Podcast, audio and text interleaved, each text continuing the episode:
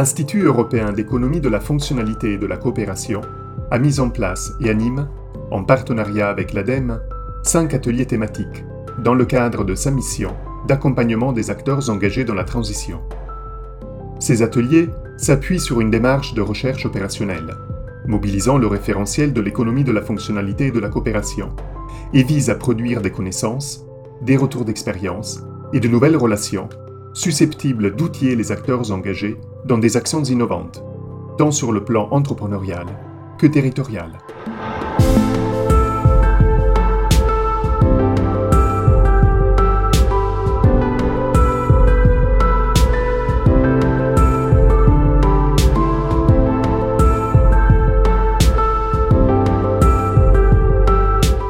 Dans ce podcast, nous découvrons l'atelier Ville, Père et Territoire pilote de la transition, qui a conclu en juin 2021 sa troisième saison. Né de la rencontre entre l'expérience de la ville de Los Angeles et le laboratoire de recherche et d'intervention Atemis, cet atelier s'intéresse aux conditions d'émergence d'un nouveau modèle de développement des territoires et aux changements à mener pour y parvenir. Pour partager avec nous le travail de l'atelier, nous nous entretenons avec deux de ses animateurs. Patrice Videl, économiste, intervenant chercheur du laboratoire Atemis, et Mireille Alphonse, consultante et adjointe au maire de la ville de Montreuil, en charge de la transition et de la démocratie alimentaire.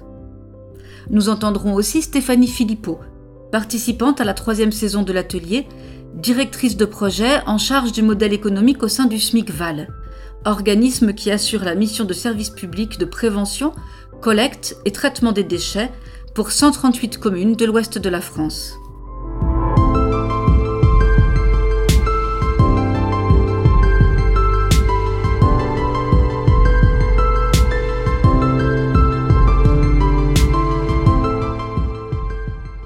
Bonjour à tous les trois et euh, merci de votre présence euh, pour discuter donc autour de l'atelier euh, Ville-Père, territoire pilote de la transition. Patrice Vidal, j'aimerais bien commencer avec vous, si vous le voulez bien. Et dans un premier temps, est-ce que vous pouvez expliciter pour nous un petit peu ce qui a guidé la création de cet atelier? Quelles étaient les hypothèses que vous avez souhaité mettre en partage dans l'atelier et les problématiques auxquelles vous cherchiez à répondre en créant cet atelier. L'atelier, il est né de, de plusieurs origines. À la fois l'Institut européen de l'économie de la fonctionnalité et de la coopération, qui souhaitait, euh, dans le cadre d'un partenariat avec l'ADEME, d'un appui de l'ADEME, pouvoir initier des espaces euh, de réflexion, euh, de retour sur les dynamiques de l'économie de la fonctionnalité et de la coopération. Et puis, il est né de deux trajectoires opérationnelles, que sont d'une part l'expérience de la ville de Los Angeles, euh, l'expérience du pilotage de la mise en œuvre à partir d'une commune du bassin minier euh, du Nord, euh, d'une dynamique de transition qui a impliqué largement les citoyens et qui a produit un ensemble de transformations sur un temps assez long, puisqu'on parle d'une vingtaine d'années, et l'expérience du laboratoire Atemis sur l'accompagnement à la fois de dirigeants d'entreprises qui réinterrogent les limites de leur modèle et cherchent à, à aller vers un modèle plus durable et euh, une première expérience, un premier ensemble d'expériences d'accompagnement de territoire. Alors territoire, ça peut être des collectivités, mais c'est aussi des collectifs d'acteurs sur le territoire qui se réunissent et qui veulent porter, piloter une transition. On a chacun, euh, du côté de Los Angeles et du côté d'Atemis, on a croisé finalement nos expériences et on a fait l'hypothèse que piloter la transition, c'était réinterroger ou c'était soutenir le travail de celles et ceux qui portent opérationnellement, alors qu'on soit élu, qu'on soit euh, engagé dans une association, qu'on soit dans les services de la collectivité, qu'on soit un acteur euh, économique plus classique. Appuyer l'expérience, accompagner l'expérience du travail, le travail des personnes qui, euh, qui s'engagent. Et on a cherché, entre Los Angeles et Atemis, à voir quels étaient les enjeux auxquels chacun était confronté. C'est ça la première hypothèse et euh, le point de départ de l'atelier. Trouver si on est confronté à des enjeux communs, on pourrait dire invariants, et les mettre à jour et voir comment on est capable de les prendre en charge. Merci. Et par rapport euh, justement au, choix des territoires ou des, villes qui pourraient être concernées. Donc l'intitulé de l'atelier dit Ville-Père, territoire pilote de la transition. Euh, comment un territoire euh, ou une ville rentre en transition? On est tous interpellés par les enjeux de la transition. Et les collectivités, d'une manière plus spécifique, ont des cadres d'action publique et euh, de plus en plus, on leur demande, l'État leur demande, les, les lois qui, qui évoluent euh, euh, demandent aux collectivités de prendre en charge des enjeux de transition énergétique, par exemple, de revisiter les questions de mobilité. D'un autre côté, les, les, collectivités se saisissent aussi d'enjeux qui émergent dans des formes renouvelées autour de l'alimentation, par exemple. Elles sont interpellées alors pas toutes seules, avec aussi les opérateurs, par exemple, aussi sur la question des déchets. Comment on va mieux gérer les déchets et surtout, on va aller d'une meilleure gestion à aussi une réduction à la source des déchets. Donc on voit que tous ces enjeux sont finalement des, des enjeux qui nous convoquent, alors de manière pour certains un peu plus obligatoire du point de vue de la collectivité, et puis pour d'autres de manière plus euh, qu'on soit citoyen ou acteur économique, parce qu'on a envie de contribuer à aller vers un, modèle de développement plus durable. Donc on est tous concernés. Et donc par rapport à cette hypothèse de, à la fois soutenir le travail, travailler sur le modèle économique et chercher des invariants, quelles ont été les premières réponses en fait apportées par l'atelier?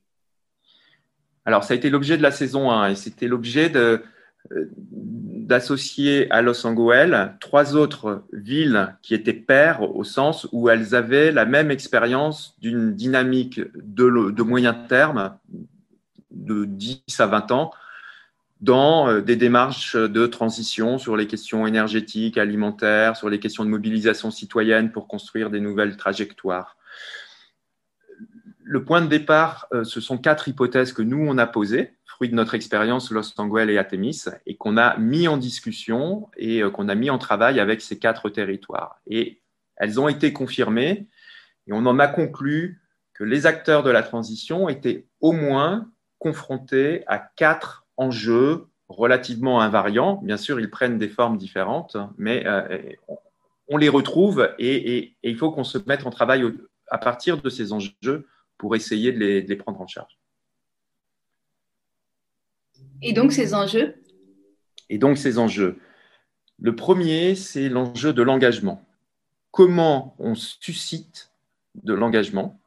Parce qu'on ne peut pas agir contre les personnes, on ne peut pas agir sur les personnes, il faut bien qu'on agisse à partir des personnes et à partir de leur capacité à s'engager aussi, à trouver du sens dans les nouvelles trajectoires que l'on veut construire.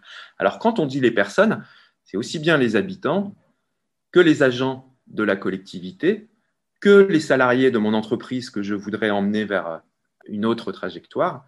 Bien sûr, c'est aussi les élus. Quand on s'engage en tant qu'élu, c'est bien le point de départ est une volonté d'engagement.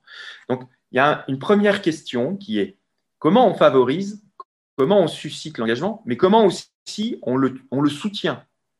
On, favorise le fait que cet engagement euh, dure, même si euh, à un moment il va peut-être s'arrêter. Euh, parce qu'on est tous confrontés à l'épuisement de notre engagement. Donc ça, c'est le premier enjeu. Le deuxième enjeu, c'est un enjeu de coopération. Alors c'est important de revenir sur la question de la coopération. Jusque euh, récemment, et on va dire de, format, de, façon dominante, on est plutôt dans de la coordination entre les acteurs. C'est-à-dire, on se passe des contrats. Tu dois faire ça, et euh, c'est ta responsabilité de le mettre en œuvre. Alors, ça marche aussi bien entre acteurs privés qu'entre acteurs publics et privés qui vont déléguer euh, les acteurs publics la mise en œuvre de, prestations de services à des, acteurs privés et donc qui euh, les engagent et, passent une, convention, euh, un contrat avec ces personnes. Or, on voit bien qu'aujourd'hui, on ne peut pas juste être chacun à tenir sa propre performance, son propre engagement, et simplement se coordonner. Il faut aussi qu'on soit capable de comprendre le travail de l'autre, l'engagement de l'autre, les enjeux de l'autre, pour aussi le rejoindre et pour réussir à agir ensemble. Et donc la coopération, c'est pas quelque chose de naturel, mais en même temps la coopération, c'est quelque chose d'indispensable si on veut être capable de tenir ensemble une performance et de s'engager ensemble sur une performance. Donc ça, c'est le deuxième enjeu, ça change quand même profondément le travail. Le troisième enjeu, c'est assez complémentaire de la coopération, ou en tout cas la coopération est un point d'appui, c'est comment de plus en plus on arrive à construire des réponses qui prennent en charge une diversité de dimensions. On va dire on peut employer l'idée d'aller vers l'intégration systémique des enjeux, si on veut employer des gros mots, ou vers des logiques de solutions plus intégrées. Comment on fait pour que, quand on agisse à un, niveau, sur un périmètre, ça crée un maximum d'effets sur un ensemble de périmètres, et petit à petit, ça arrive à créer des bascules qui ne sont pas des bascules euh, qui pourraient devenir des bascules, on va dire, d'ordre systémique, quoi, qui changent les cadres, mais parce qu'on est capable de travailler de façon beaucoup plus intégrée, beaucoup plus systémique. Et le quatrième enjeu, c'est que tous les acteurs qui s'engagent dans la transition ont une difficulté à exprimer la, la valeur, les valeurs qu'ils cherchent à créer, qu'ils cherchent à tenir. Parce qu'on voit bien qu'on est sur des nouveaux périmètres de valeurs environnementales, sociales, sociétales, mais qu'on ne sait pas bien comment les exprimer, notamment par rapport à un modèle dominant qui est euh, la dimension comptable de la valeur, l'expression par la mesure, et euh, souvent, y compris la dimension monétaire, hein, l'expression par, la, par, la, par la valeur monétaire, la valeur créée d'un point de vue monétaire. Donc, comment on, on construit des nouvelles façons de penser, d'exprimer la valeur qu'on cherche à créer, et surtout d'aller l'évaluer comme un point d'appui aussi pour bah, soutenir une dynamique vers un nouveau modèle économique, faire reconnaître cette valeur, faire financer cette nouvelle valeur, et continuer à engager dans la, dans la création de cette valeur. Et donc ça, ce sont les quatre euh, leviers que vous avez identifiés comme un point de départ pour travailler avec les, avec les collectifs ou les collectivités sur cette question de la transition, si je comprends bien. Voilà, on en a conclu que on était confronté à ces questions-là, chacun dans des formes peut-être spécifiques, mais que ces questions, elles nous revenaient à chacun et que quand on s'engageait dans des démarches de transition, on allait immanquablement y être confronté. Donc l'atelier Villepère est un atelier qui permet de prendre conscience de ces enjeux de travail et de pouvoir dialoguer entre pairs et entre collectifs, entre territoires, autour de ces questions, autour de ces enjeux, pour confronter la façon dont on construit chacun des réponses. Alors, entre pairs, hein, c'est euh, par exemple avoir des espaces où les élus se parlent entre eux, et se parlent entre eux de leur rapport en tant qu'élus aux questions de la transition, du travail que ça implique, des transformations que ça implique dans le pilotage des politiques publiques. Donc, on n'est pas là pour se dire on est des super élus, c'est super tout ce qu'on fait. On est là pour dire c'est quoi notre métier d'élu? En quoi notre métier il évolue? À quoi on est confronté? Comment on construit des nouvelles coopérations avec nos services? Comment on construit des nouvelles coopérations avec les citoyens? Et comment nous, ça nous déplace dans notre rôle d'élu? Et on va avoir la même chose pour les autres catégories d'acteurs. L'atelier Villepère, il vient avec le référentiel et en tant que dispositif d'échange, journée d'échange, soutenir finalement ce, travail.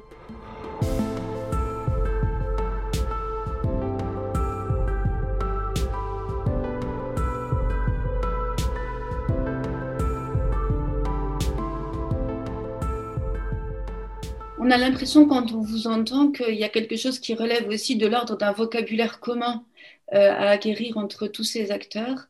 Et ça m'amène peut-être à me tourner euh, vers Mireille Alphonse. Mireille, vous animez, vous co-animez euh, cet atelier. Peut-être vous pouvez nous dire un mot justement sur euh, à la fois les modalités pratiques, organisationnelles de, l'atelier, et puis justement comment se construit ce, ce, langage commun aussi dont on sent qu'il est important pour arriver à réunir tout le monde autour des enjeux euh, euh, que, Patrice a décrits pour nous? D'un point de vue organisationnel, le, dispositif de l'atelier Villepère repose sur euh, la rencontre, le partage d'expériences, le débat entre les acteurs sur cinq journées.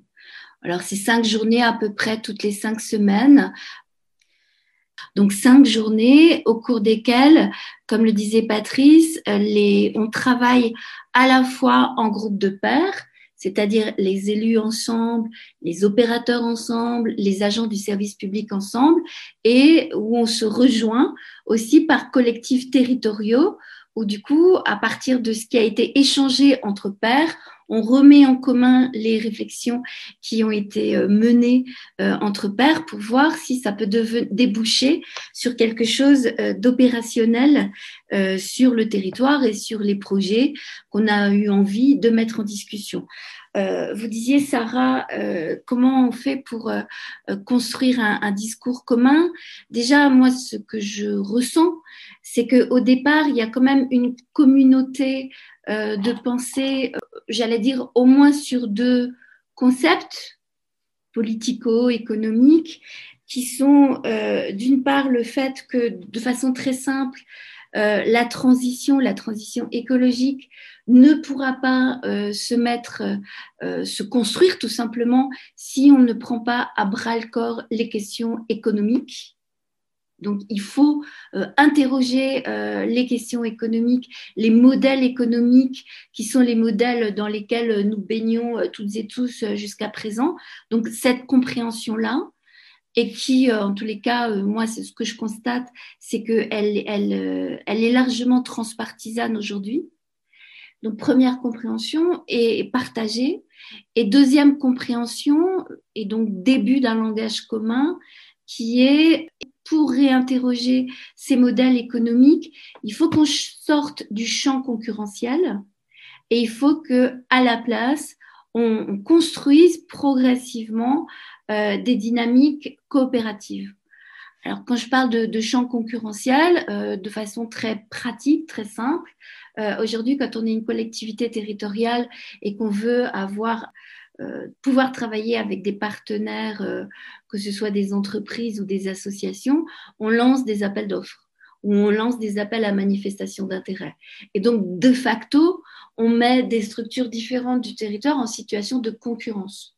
Donc là, quelque chose que l'on partage à la base, pense entre, personnes qui se rejoignent euh, au sein de l'atelier, c'est de se dire finalement ce modèle-là de systématiquement mettre les gens en concurrence a montré euh, ses limites, montre ses limites aujourd'hui. Alors encore plus quand malheureusement, pour des raisons financières, on se retrouve toujours à choisir les moins disants. Donc, euh, on voit bien qu'à un moment donné, ça ne répond pas aux besoins qui s'expriment sur les territoires et que par ailleurs, il y a quelque chose de l'ordre de l'absurdité de systématiquement mettre des structures différentes en concurrence alors qu'elles pourraient très bien travailler en coopération on peut très bien imaginer que sur un même territoire, il y ait besoin de mettre en, coopération des entreprises qui collectent des déchets avec des associations qui font du recyclage, etc., etc. Donc, coopération plutôt que concurrence. Donc là, vous voyez déjà qu'on commence à construire un langage commun. Et puis ensuite, euh, l'atelier Villepère s'articule, donc les, cinq journées euh, de l'atelier Villepère s'articulent autour des grands principes euh, de l'économie, de la fonctionnalité et de la coopération. Et à chaque fois, journée par journée, on travaille, on, interroge, on essaie de comprendre euh, quelles sont euh, les, grandes notions, les grands concepts de cette économie de la fonctionnalité et de la coopération. Et progressivement, ça met euh, justement en débat et ça met en partage un, langage commun et on est en train de créer un embryon de, communautés d'acteurs très différents qui finalement se mettent à, partager des notions euh, communes qui jusqu'à présent étaient euh, un peu éparses. Au fur et à mesure de ces différentes euh, journées et de ce travail, on a mis en partage des concepts et des notions euh, par exemple les externalités positives, comment, comment est-ce qu'on réussit à les intégrer dans une création de valeur ou pas. Et maintenant, la plupart euh, d'entre nous euh, voient tout de suite de quoi on parle quand on dit externalité positive. On a mis en, partage la nécessité d'effectuer des évaluations et des retours d'expérience, la nécessité de construire de la confiance entre les différents acteurs, un, un, ensemble de notions comme ça qui, au fur et à mesure de nos échanges, finalement deviennent ce langage commun dont vous parliez. Et si je comprends bien, ce travail-là, vous le faites à partir de l'expérience des participants à l'atelier. Oui, absolument. Euh, les uns les autres viennent avec leur, euh, leur expérience euh, locale, très, très opérationnelle.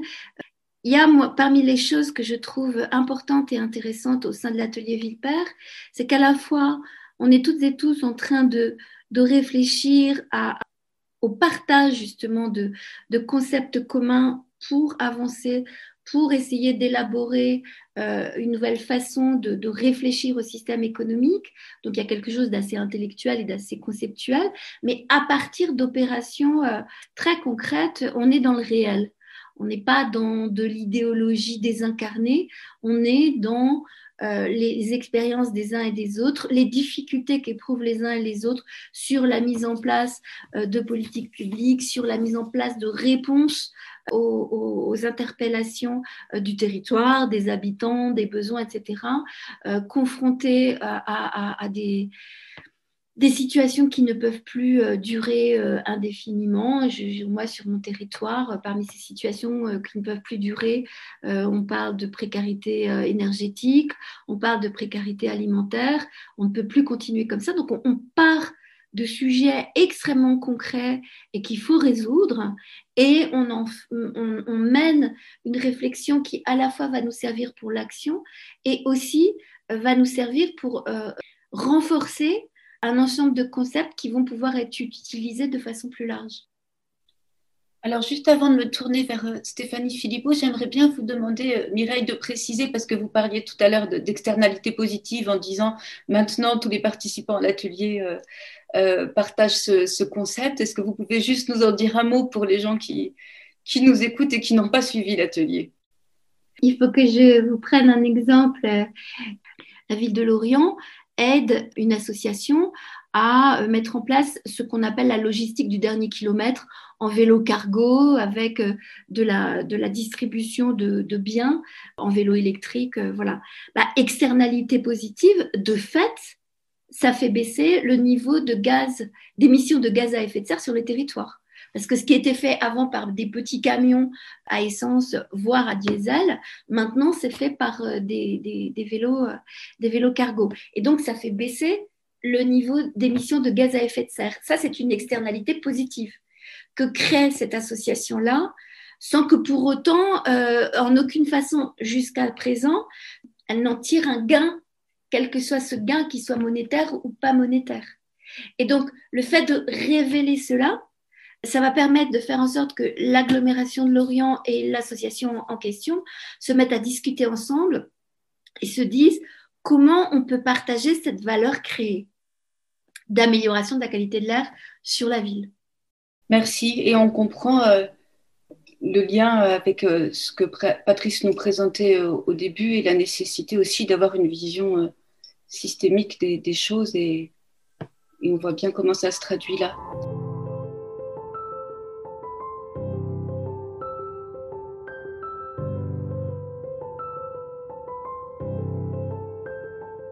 Euh, je me tourne vers Stéphanie Philippot.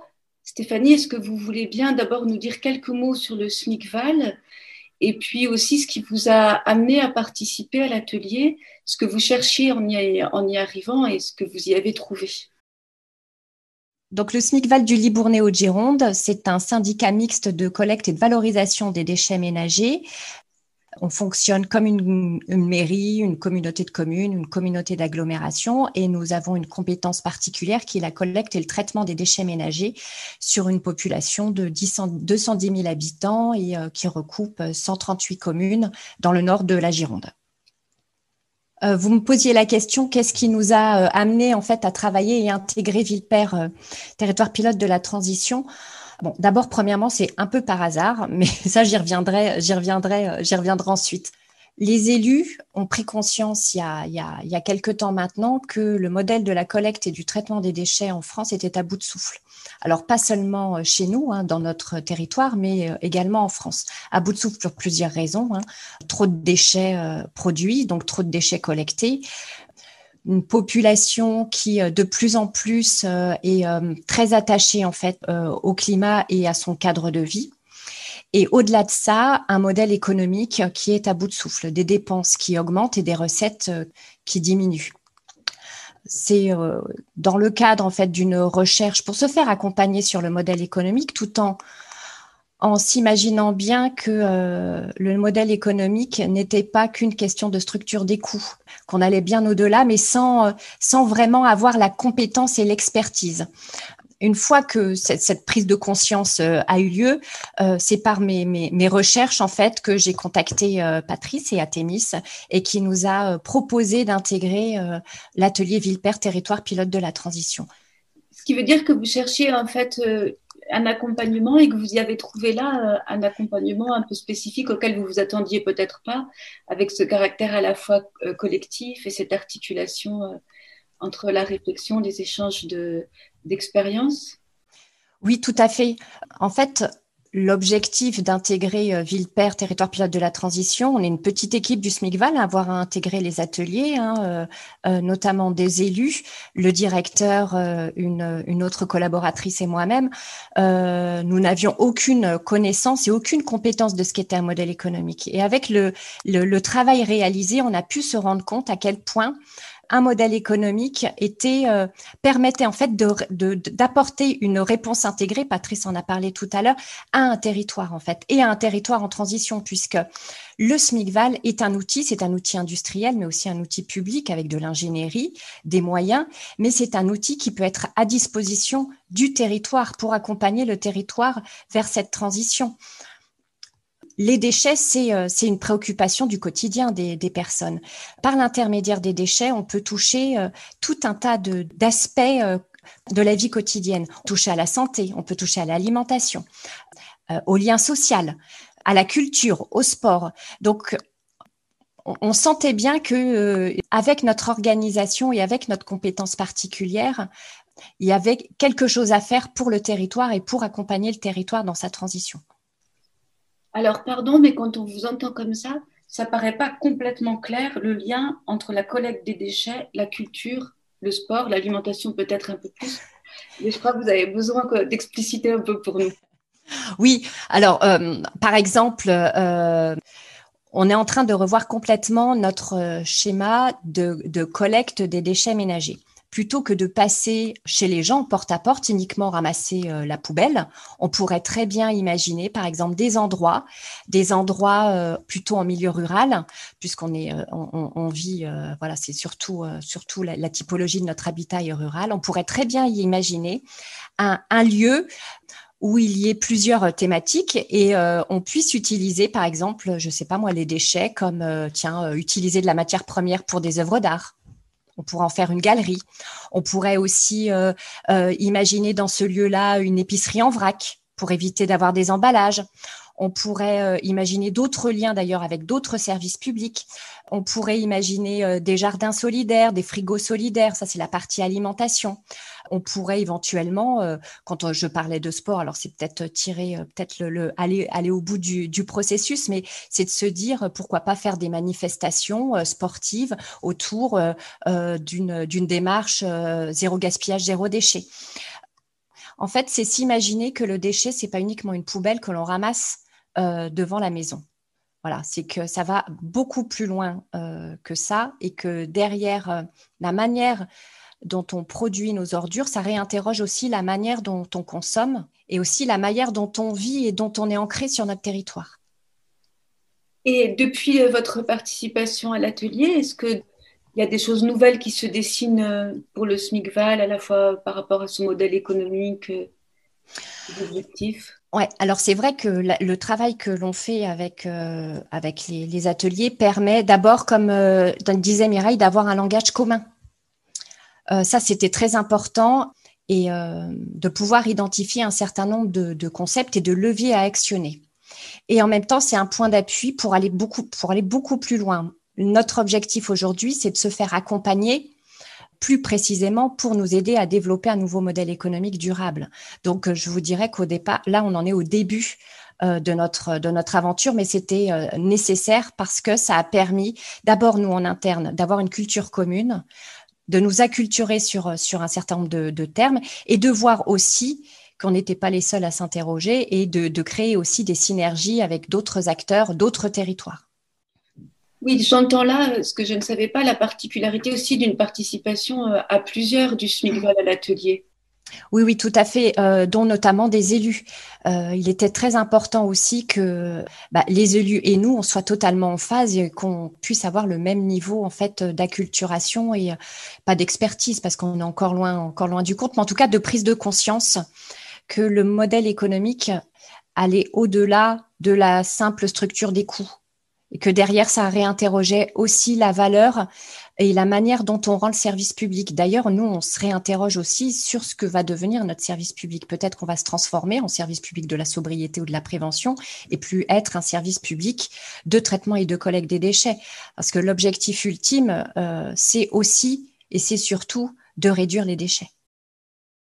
Merci beaucoup. Est-ce que Patrice, vous voudriez euh, ajouter quelque chose de votre point de vue à vous sur euh, la participation du SMICVAL à l'atelier? Et de comment ça a aussi alimenté euh, les réflexions bah, ce, qui est, intéressant, c'est de, voir comment à un moment un, référentiel trouve un écho dans le travail quotidien et dans les questions des personnes. C'est vraiment ça hein, l'hypothèse de l'atelier. Euh, l'atelier n'est pas un espace pour accompagner directement des projets, c'est un espace pour s'acculturer, se donner confiance dans, euh, le fait qu'on on peut aussi euh, s'engager dans des transformations, trouver un ensemble d'outils, de dispositifs qui vont venir faire ressource, finalement en, renforcer sa, propre, sa propre trajectoire. Alors, si moi je regarde qu'est-ce que, la, participation du SMICVAL apporte, ça renforce la cohérence, euh, enfin, ça renforce ou ça conforte la cohérence du, du référentiel. C'est ça qui est tout à fait intéressant. C'est-à-dire qu'au fur et à mesure des saisons, on a un, écho qui s'approfondit et euh, de la même façon qu'on peut euh, transmettre un ensemble d'éléments du référentiel, on, reçoit toute l'expérience en tant qu'animateur, on reçoit toute l'expérience du quotidien, toutes les questions euh, qui viennent enrichir, qui viennent euh, réinterroger le référentiel, qui viennent pointer euh, peut-être des, des, questions complémentaires à mettre en travail. Hein. C'est vraiment ce mouvement dynamique hein, qui, est, qui est créé. Et ça renvoie, je trouve, sur le fond, à cette hypothèse que un service, c'est une coproduction et que si on s'y prend bien, on est tous les deux gagnants quand on produit un service. Les deux parties sortent confortées de la relation de service, sortent enrichies de la relation de service. C'est ça le pari. Euh, de ce nouveau modèle économique. Et c'est comme ça qu'on crée de la valeur. C'est pas un acteur qui épuise un autre à son service. Ce sont deux acteurs qui coopèrent ensemble et qui vont euh, chacun se transformer à partir de la relation et grandir dans la relation. Oui, c'est intéressant d'entendre que finalement la participation à l'atelier, c'est aussi une expérience de ce qui après est, est, réutilisé euh, dans le travail de chacun. Une, une petite anecdote complémentaire souvent, on, est habitué à, comparer des, prix, des coûts, et euh, on, choisit sur la base d'un rapport, on va dire, qualité-prix, mais qui est souvent un rapport à, des coûts. Et là, par exemple, euh, on a essayé de transformer la relation avec les participants. Justement, on fait, on fait une hypothèse qu'il faut être capable de rémunérer la valeur, mais que cette valeur, elle n'est pas si facilement appréhendable, elle n'est pas mesurable elle n'a pas tout de suite une, transformation monétaire. N'empêche, il y a une valeur dans la relation et dans le service. Et donc, dans la saison 3, on a, on a dit aux participants qu'on attendait une contribution monétaire de leur part. On a cadré le niveau de contribution qui nous paraissait correct, mais on leur a demandé de trouver le bon niveau de dépenses de leur côté qui étaient à la fois en rapport avec leur capacité et en rapport avec la, valeur qu'ils projetaient ou qu'ils attendaient de, l'atelier. Et donc là, c'est aussi un exemple qui, qui par l'exemple, euh, réinterroge chacun sur euh, la façon dont on apprécie une valeur de service et la façon dont on est capable de rémunérer cette valeur-là et pas simplement les moyens, le fait que j'ai passé cinq jours dans l'atelier, mais bien qu'est-ce que ça m'a apporté et donc qu'est-ce que je serais prêt à mettre pour que ça puisse continuer ou être renouvelé?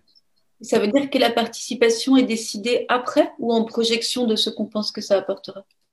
Alors, c'est une bonne question parce que c'est une vraie difficulté du service, c'est que tant qu'il n'est pas rendu, la valeur, elle, est, euh, elle reste une promesse.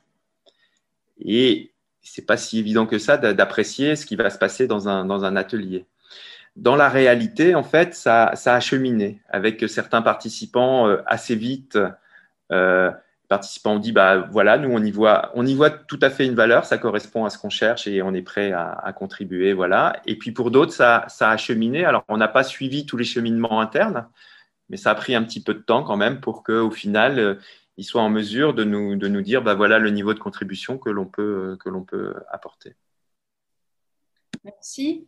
Mireille, j'avais envie de vous interroger un peu sur euh, votre place, euh, votre première place dans l'atelier, qui était une place de participante avant de devenir euh, une place de co-animation, de co-animatrice, et de participante en tant qu'élue, puisque du coup, c'est aussi un autre point de vue que celui de Stéphanie. Et donc, en tant qu'élue, à la fois, qu'est-ce que vous cherchiez et qu'est-ce que l'atelier vous a apporté à ce niveau-là et vous apporte encore, parce que j'imagine que, y compris en co-animation, que vous glanez et que vous réutilisez euh, dans votre travail d'élu Pour que vous compreniez euh, mon envie d'engagement premier, j'ai pas du tout une formation d'économiste. Je viens d'un autre monde euh, de professionnel et tout ça. J'ai pas les bases de l'économie. En revanche, quand je me suis trouvée en responsabilité en tant qu'élue, donc vice-présidente d'une agglomération en banlieue parisienne euh, de 410 000 habitants et en charge de l'écologie urbaine, forcément, j'ai été sollicitée par euh, de nombreux acteurs euh, du territoire et donc, je suis sur un territoire de Seine-Saint-Denis où ça bouillonne, où ça innove énormément, où il y a beaucoup d'acteurs qui, qui essayent d'agir dans tous les sens, parce que c'est toujours pareil, ce sont les, les, territoires qui sont les plus en difficulté, qui très souvent sont les plus euh, novateurs. Et donc, j'ai été sollicitée de, de, plein de côtés différents, avec des gens qui étaient des porteurs extraordinaires euh, âgés, jeunes, euh, avec des formations qui venaient de partout et qui avaient des projets, euh, pour certains, extrêmement ambitieux. Et s'il y avait une chose, moi, qui me que je trouvais partagée par tous ces acteurs-là, c'est qu'ils étaient tous finalement assez rapidement en grande difficulté de leur modèle économique. C'est-à-dire qu'il y avait des gens qui disaient il faudrait absolument qu'on développe tel et tel service à la population, euh, bon, euh, on n'arrive pas à trouver de subvention, c'est pas grave, on va y aller de façon bénévole. Et puis au bout d'un an, deux ans, trois ans, quatre ans, cinq ans, voire dix ans, euh, les gens étaient complètement épuisés, à bout de souffle, et n'avaient toujours pas de réponse de qui que ce soit sur euh, comment on peut euh, vous aider. Et même les associations qui avaient réussi à grossir, et il y en a, euh, Dieu merci, se retrouvaient là maintenant au bout parfois de, de plus de dix ans avec un certain nombre, voire un nombre certain de salariés et avec des dirigeants en, très grande souffrance parce que euh, tous les ans, à l'origine de, à, l'occasion pardon, de, de, chacun, euh, de chaque renouvellement d'appel à projet, etc., se demandant s'ils allaient réussir à gagner les 20 000, 30 000, 40 000, 50 000 euros de plus qui allaient leur permettre de pouvoir continuer à payer les salaires pour l'année qui allait venir. Et, et, et, et ce modèle se, se reproduisant à l'infini. Et donc je me suis dit, mais ça va pas, quoi, ça va pas. Parce que les gens les plus créatifs, les gens qui répondent le plus aux, besoins émergents du territoire, les gens qui ont le plus en tête cette nécessité de la transition écologique de notre système de, de, de, fonctionnement, euh, sont celles et ceux qui sont les plus en difficulté au plan économique. Et ça, ça finalement, ça, ça, ça rejaillit sur leur euh, devenir professionnel, individuel, ça rejaillit sur leur vie de famille, etc. Donc ça, le, système est fou, quoi.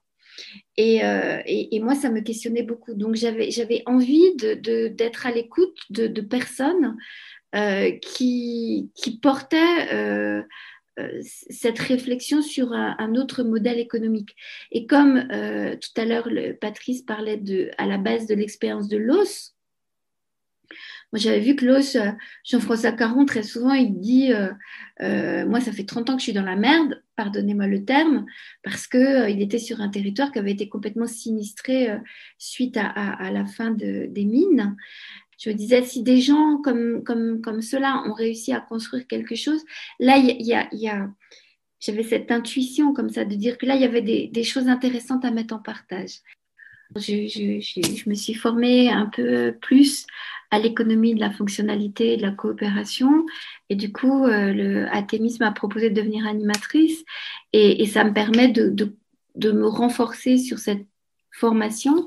Et donc, de maintenant, en tant qu'élu, de certain nombre de concepts comme euh, l'engagement, comme la coopération, comme la réflexion sur la valeur, comme la nécessité de mettre en place des systèmes d'évaluation, de, retour d'expérience et tout ça, ça m'aide énormément dans mon travail d'élu au quotidien.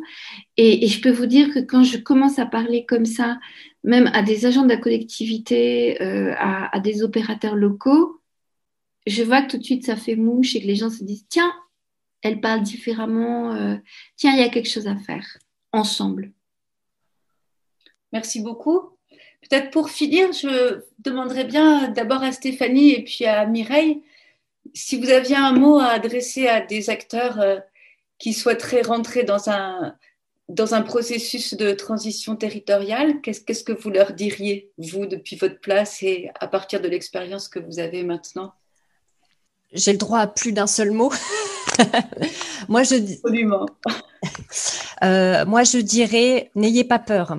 Je m'explique. Je, ne vois pas avec les enjeux, euh, les enjeux économiques, les enjeux sociaux, les enjeux environnementaux, de biodiversité qui sont encore plus exacerbés avec la crise sanitaire. Je ne vois pas comment les territoires peuvent éviter de s'engager dans des, dans des démarches de transition.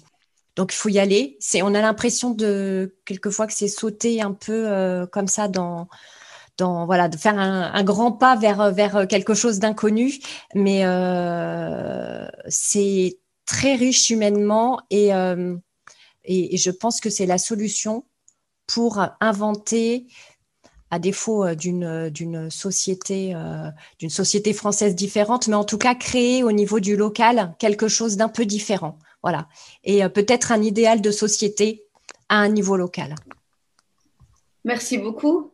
Mireille pour, euh, pour aller dans, le sens de ce que disait Stéphanie tout à l'heure, euh, de toute façon, où que l'on regarde aujourd'hui, euh, notre système est à bout de souffle. Il est devenu délétère et la pandémie qu'on vit euh, a bien montré qu'il il, il esquintait euh, les personnes, il esquintait les vies, il esquintait le système économique. Donc il faut, il faut en changer, il faut en changer bien. Et alors moi j'ai envie d'insister sur le fait que pour faire le saut systémique qu'on on, appelle toutes et tous de nos voeux, il y a cette nécessité de ne pas construire un château de sable et donc de construire des fondations un peu solides.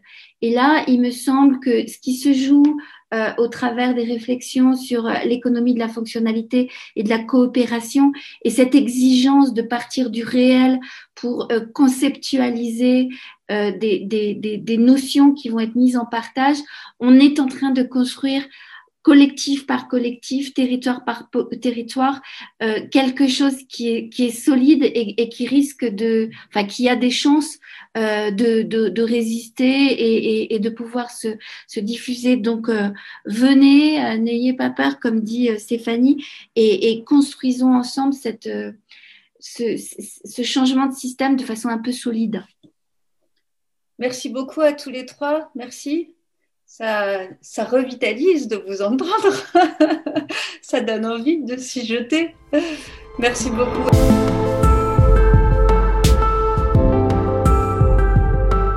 Ce podcast vous a été proposé par l'Institut européen d'économie de la fonctionnalité et de la coopération et a été réalisé par Sarah Elli et Sandro de Gasparo, qui remercient les animateurs et tous les participants aux ateliers pour leur contribution.